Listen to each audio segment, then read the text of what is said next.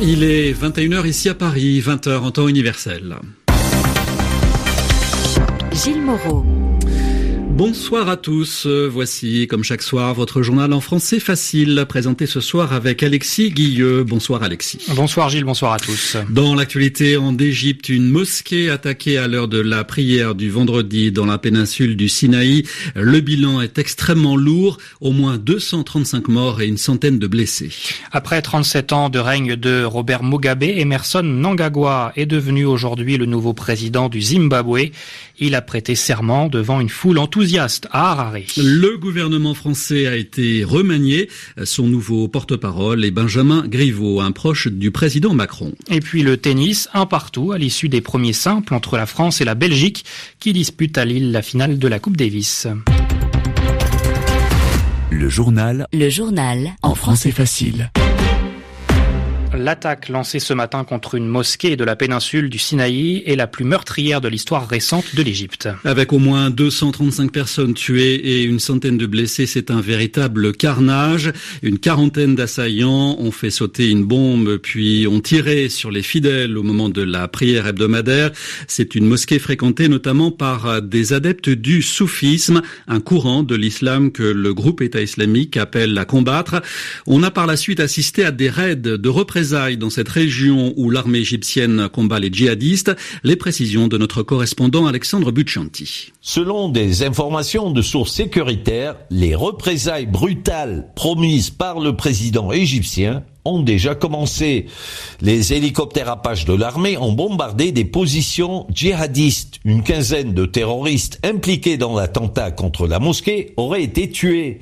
L'attentat avait visé la mosquée à Bradwa à la fin de la prière du vendredi. D'abord une bombe dans la mosquée, puis le mitraillage des fidèles qui tentaient de fuir. Même les secours ont été attaqués.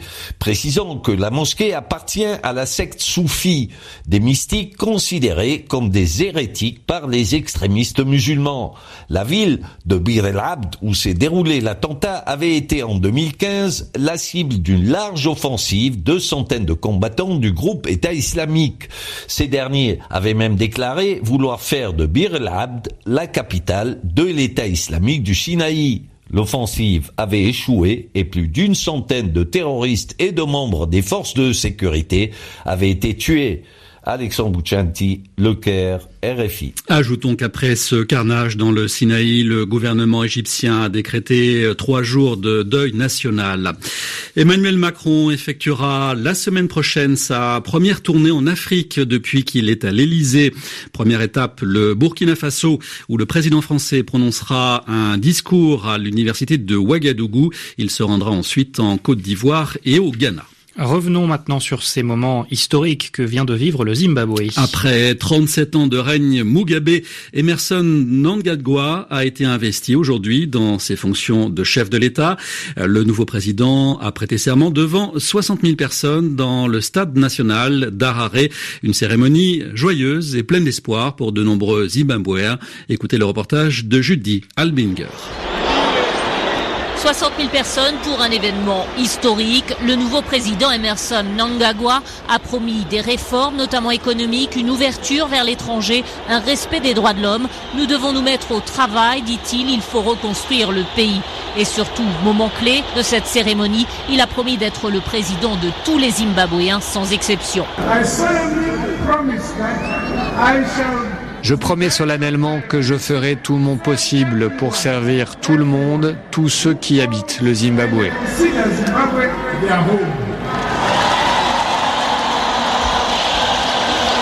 Un message d'espoir dans ce pays où la politique a été source de division et de violence. Autre moment fort, quand les généraux sont venus prêter allégeance, l'un d'eux, le général Chiuri, responsable de la police proche des Mugabe et symbole de la corruption aux yeux des Zimbabwéens, s'est fait huer pendant plusieurs minutes. Une mise en garde envers le nouveau régime. Les Zimbabwéens ne veulent plus du passé, ils se sont unis pour faire tomber le régime Mugabe et peuvent recommencer. Julia Blinger, Harare, RFI. Des combats meurtriers ont éclaté dans l'est de l'Ukraine. Cinq soldats ukrainiens ont été tués dans des affrontements avec les rebelles séparatistes pro-russes dans la région de Lugansk. Les faits remontent à hier, jeudi, mais on ne les a appris qu'aujourd'hui. L'Union européenne a réagi. Elle parle, je cite, d'une nouvelle illustration des conséquences tragiques de l'agression russe en Ukraine. En Allemagne, le chef du parti social-démocrate renonce à son opposition de principe à une alliance avec Angela Il a fait cette annonce en ajoutant qu'il appartiendra, il reviendra aux militants du parti de décider. En assouplissant sa position, le SPD pourrait permettre à l'Allemagne de se doter d'un gouvernement et donc de sortir de l'actuelle crise politique qui a suivi les élections législatives du 24 septembre. Explication à Berlin de Nathalie Versieux.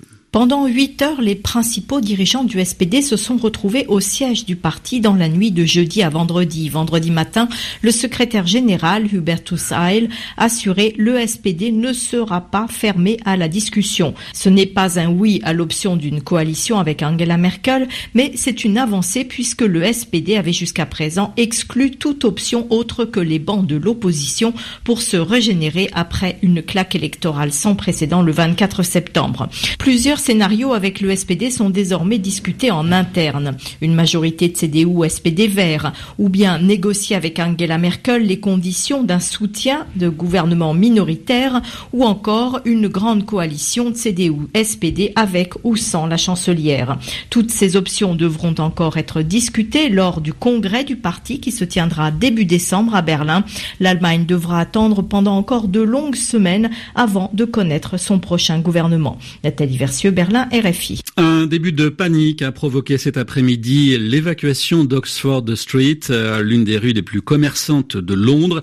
De très nombreux passants étaient en train de profiter des promotions du Black Friday. La police a reçu un appel et a cru à un possible acte terroriste. Euh, fausse alerte. Un peu plus tard, elle indiquait n'avoir trouvé aucun incident et décidé de quitter les lieux. Le gouvernement français a été remanié, conséquence, résultat l'élection de Christophe Castaner à la direction de la République en marche, le parti du président Macron.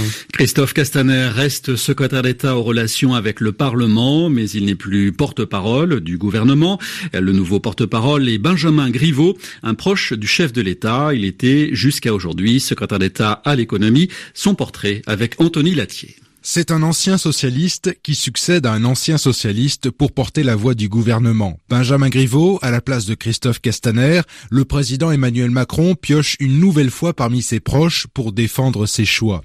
Diplômé de Sciences Po Paris et d'une grande école de commerce, âgé de 39 ans, comme le chef de l'État, Benjamin Griveaux est entré en politique par la porte des think tanks, en l'occurrence par une organisation créée par l'ancien patron du FMI, Dominique Strauss-Kahn. Il intègre le Parti socialiste et devient élu local en Saône-et-Loire en 2008. Après un passage dans le privé, il est parmi les premiers à rejoindre Emmanuel Macron, dont il devient l'un des lieutenants les plus actifs pendant la campagne présidentielle. Élu ensuite député de Paris, Benjamin Griveaux est depuis cinq mois secrétaire d'État aux questions économiques, mais ambitieux, il lorgnait depuis quelques semaines le porte-parole là. Il est exaucé, le voilà revenu au premier plan du dispositif d'Emmanuel Macron. C'était Anthony Latier et puis à l'occasion de ce remaniement, le député socialiste Olivier Dussopt est nommé secrétaire d'État chargé de la fonction publique et Delphine Génie-Stéphane devient secrétaire d'État auprès du ministre de l'économie. Les derniers chiffres du chômage en France montrent une stabilisation. Après une forte baisse en septembre, le nombre de chômeurs inscrits à Pôle emploi est reparti en légère hausse. En octobre, 8000 chômeurs de plus pour un total de 3 480 000. Depuis le début de l'année, le niveau du chômage est pratiquement stable en France. Il faut savoir aussi que dès l'an prochain, le gouvernement renoncera à la publication mensuelle de ces chiffres. Ce ne sera plus euh, tous les mois, mais tous les trois mois. Demain, 25 novembre, marquera la journée internationale pour l'élimination de la violence à l'égard des femmes. En France, l'égalité entre les femmes et les hommes sera proclamée demain, grande cause du quinquennat par Emmanuel Macron. Enfin, tennis, le score est de 1 partout ce soir à Lille entre la France et la Belgique. Les deux équipes disputent la finale de la Coupe Davis. Les premiers simples ont vu David Goffin battre Lucas Pouille en 3-7 et Joe Wilfried Tsonga battre également 3-7 le Belge Darcis. C'est la fin de votre journal en français facile. Bonsoir à tous. Bonsoir Alexis. Bonsoir Gilles.